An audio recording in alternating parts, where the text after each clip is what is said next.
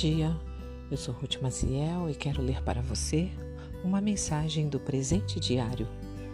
O título de hoje é Levante-se. E o versículo-chave encontra-se no livro de Atos, capítulo 9.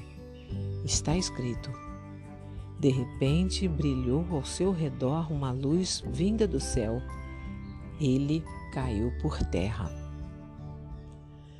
Ditados e dizeres populares trazem, sua maioria, ensinamentos recheados de sabedoria. Minha mãe é mestre em colocar provérbios nas situações do dia a dia que se encaixam tão bem que nos fazem refletir sobre o seu conteúdo e verdades. Boa parte deles ela aprendeu com minha avó, que por sua vez os trouxe da minha bisavó. E assim eles vão passando de geração a geração, sem que os seus autores sejam conhecidos. Na literatura, escritores e filósofos também deram a sua contribuição com grandes pensamentos. Muitas expressões, assim como os ditados e frases de autores renomados, acabam se tornando de domínio público. Cair do cavalo, por exemplo, aparentemente tem sua origem na história bíblica de hoje, protagonizada pelo apóstolo Paulo. Dizer que uma pessoa caiu do cavalo significa que ela se deu mal em suas intenções, ou seja, procurou fazer algo e acabou se frustrando. O mesmo ocorreu com Paulo. Toda a sua incredulidade e perseguição contra os cristãos tiveram um fim quando Jesus o fez cair do cavalo. Não importa se literalmente ou não.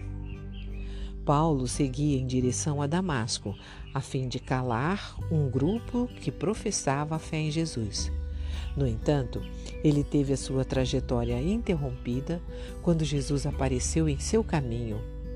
Ali, Paulo não somente caiu aos pés de Jesus, como também deixou cair por terra todas as suas pretensas convicções e falsos conceitos. De perseguidor, Paulo passou a ser um ser seguidor do Senhor. Tenho visto que Jesus continua utilizando este método Muitos são forçados a descer do pedestal do orgulho, da incredulidade, do preconceito e das falsas doutrinas após ter um encontro com Cristo. Também tenho visto que Deus muitas vezes nos faz cair do cavalo para mostrar que o caminho que escolhemos está errado e que Ele tem um projeto melhor para as nossas vidas. Paulo caiu por terra mas o Senhor o levantou. Um pensamento para o dia? Jesus muda a direção de nossas vidas para nos levar a caminhos mais seguros.